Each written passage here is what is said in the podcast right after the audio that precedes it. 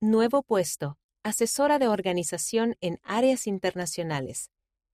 La primera presidencia aprobó recientemente un nuevo puesto llamado asesora de organización en áreas internacionales.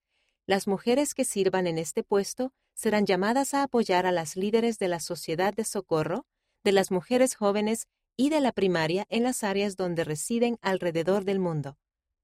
Ayudarán a proporcionar capacitación y tutoría para líderes locales fuera de los Estados Unidos y Canadá.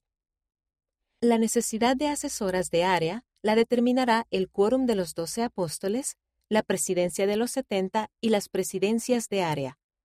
En las áreas donde se las llame, las asesoras voluntarias también participarán en consejos dentro del área a medida que trabajan junto con los hombres y las mujeres de la Iglesia en sus respectivas áreas.